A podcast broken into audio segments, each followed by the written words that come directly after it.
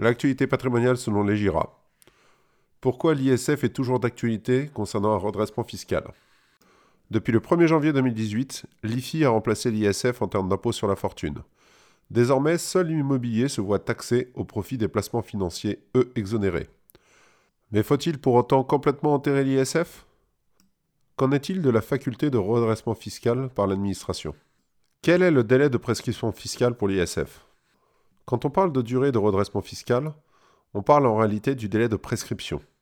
Il correspond au moment au-delà duquel l'administration fiscale ne peut plus vous demander de compte sur un impôt d'une année antérieure.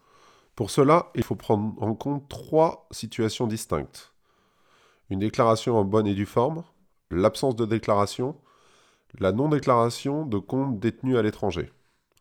Selon le cas de figure, le délai de prescription peut être compris entre 3 et 10 ans, dans quel cas de figure vous situez-vous? Le délai de prescription normal. Concernant l'ISF, le délai de prescription fiscale est normalement de 3 ans. Cela signifie que ce délai prend fin au 31 décembre de la troisième année qui suit celle où l'ISF est devenu exigible. Ce délai ne joue qu'en cas de sous-estimation de la valeur imposable du patrimoine par le contribuable lors de la déclaration annuelle. Nous parlons bien de sous-estimation d'une déclaration effectuée.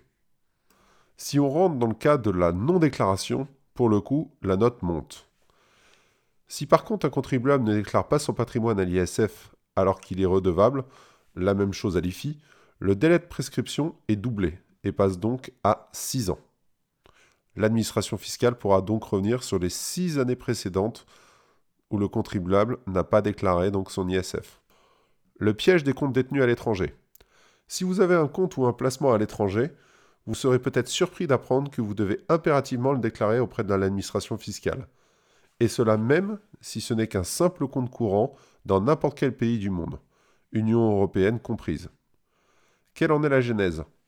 Bien entendu, lutter contre la fraude fiscale et le blanchiment d'argent, notamment dans les paradis fiscaux et pays non coopératifs. La sanction en cas de non-déclaration d'un compte peut être excessivement lourde.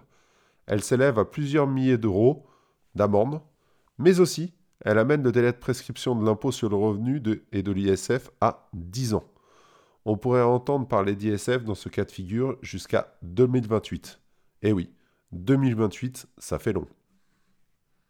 Pourquoi devez-vous vous méfier de l'administration fiscale?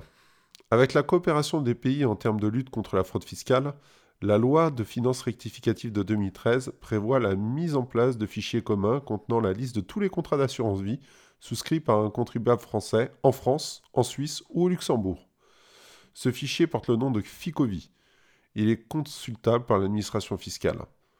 D'autres initiatives de ce type pourraient voir le jour dans les années qui viennent, notamment sur la partie bancaire.